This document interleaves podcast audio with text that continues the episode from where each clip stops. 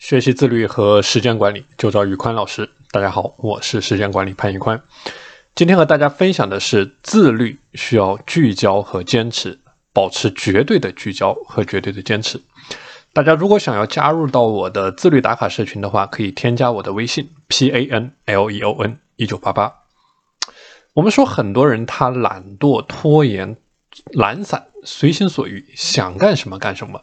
很多人呢，你会发现他是能躺着绝对不坐着，能坐着绝对不站着，怎么舒服怎么来，自律性非常差。而懒惰、拖延、执行力差、不自律，我们说这是一个人失败的根本原因。所以你要想解决这样的问题呢，你就必须要学会流程化的去管理时间。所谓流程化管理时间，它也是一种性价比极高的提升你效率的方式。你要流程化管理时间，你不能拖，你要立刻行动，你要马上行动。所以说，我们要做到流程化管理时间呢，建议大家可以从几个方面入手。第一个方面叫做找准你的黄金时间段，就说你在什么样的时间段最清醒，注意力最集中，最专注，处理问题效率最高，这第一个问题。第二个问题就是说，你要在早上的黄金时间段去解决高难度、高价值的问题。第三呢，就是下午疲乏困倦的时间段去处理机械重复的问题。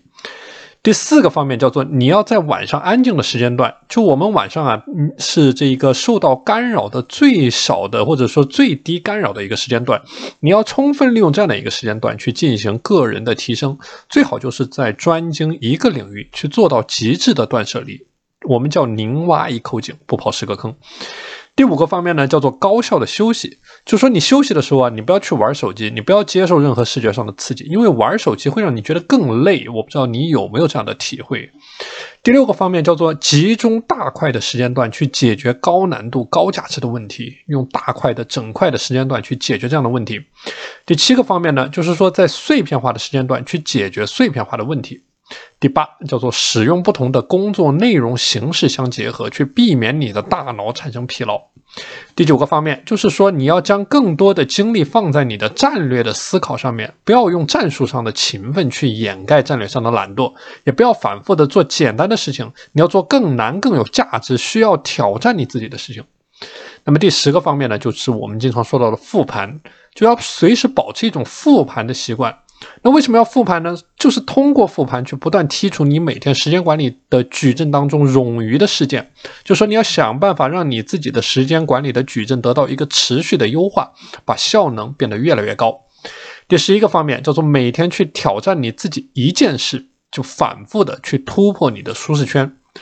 所以，我们说啊，自律的最高境界就是要形成习惯，而要养成习惯呢，你就要从每一个微习惯去做起，然后用流程化的方法，从每天的每件小事做起。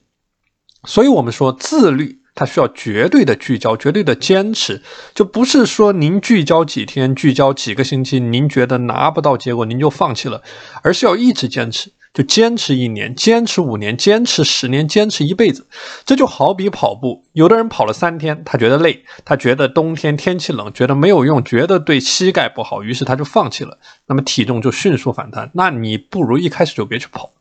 那比如说赚钱，那有的人呢，在一个项目干了三天，干了一个月，他没有出单，然后他马上就转做其他的项目，就没有恒心。那不如一开始就不要去做，你干脆把时间拿去吃喝玩乐。